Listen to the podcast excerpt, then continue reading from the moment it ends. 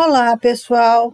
Sejam bem-vindos e bem-vindas para a gente falar nesse podcast da lua cheia que acontecerá dia 27 de novembro, segunda-feira, agora, às 6 e 17 da manhã, estimulando as parcerias e as negociações.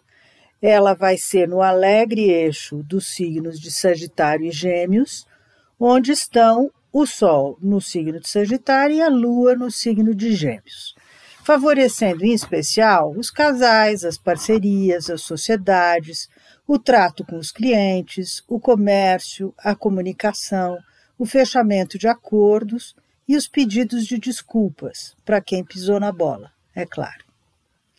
Além da lua cheia estar tá estimulando as negociações, nós temos Mercúrio, que é o regente de Gêmeos, e nesta alunação também da casa 7, que é a casa do outro, do parceiro, do cliente, é, ele está logo abaixo do ascendente, facilitando o diálogo, acentuando inclusive o uh, nó do norte do destino. Mas é legal a gente manter atenção aos detalhes, porque como ele está tenso com Netuno, que é um planeta que costuma nos confundir quando está exagerado, e é o caso no momento, faz a gente ficar com a visão, às vezes, um pouco turva e sem muita atenção justamente aos detalhes. A Vênus está em Libra, está na casa 11, que é uma casa dos amigos, dos grupos e dos projetos futuros, o que favorece também as relações e o entendimento, além de estar em boas relações com a roda da fortuna, que antes de ser um ponto, é um símbolo de sorte. Acompanhada pelo nó do sul do destino, a pequena benéfica avisa que nós estamos com tendência a nos repetir e a tomar decisões sem pensar.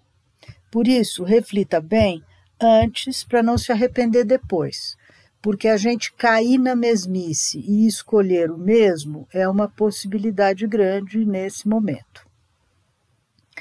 É claro que nem tudo né, são flores, porque sempre tem uma contrapartida, pois nessa alunação de agora nós temos o, Mar, o Sol ao lado do Marte, e ambos na casa 12.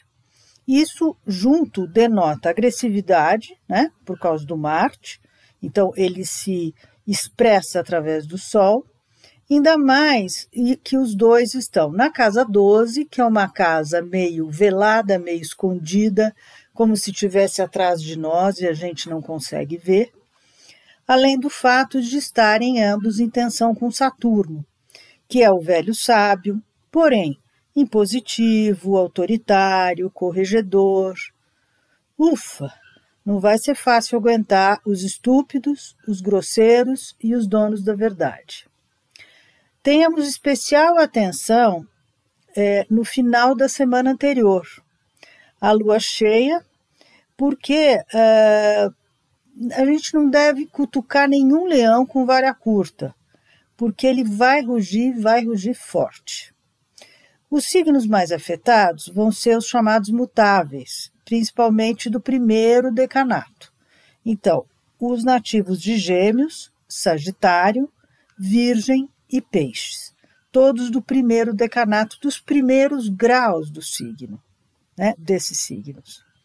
Ainda bem que a Lua está positivamente tocada por Plutão, o senhor das transformações inevitáveis, que lá da casa 2, que é uma casa de finanças, bens e valores, promete uma quinzena menos apertada, com um pouco mais de abundância disponível e com algumas surpresas e transformações positivas.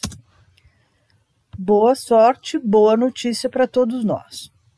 A lua cheia em Gêmeos deixa o astral mais leve e eu acho que é algo que nós estamos precisando, né? Já que tudo anda muito tenso, intenso e pesado. Vamos cultivar a leveza, a alegria que ela nos proporciona e usar o signo de Sagitário para trazer mais justiça e ética para a nossa realidade, que são quesitos que ele rege. Bom, eu eh, sugiro que vocês eh, leiam os signos solar e ascendente dos seus mapas e que saibam de antemão que os signos de ar e fogo vão se dar melhor nessa lunação do que os de água e terra, ok?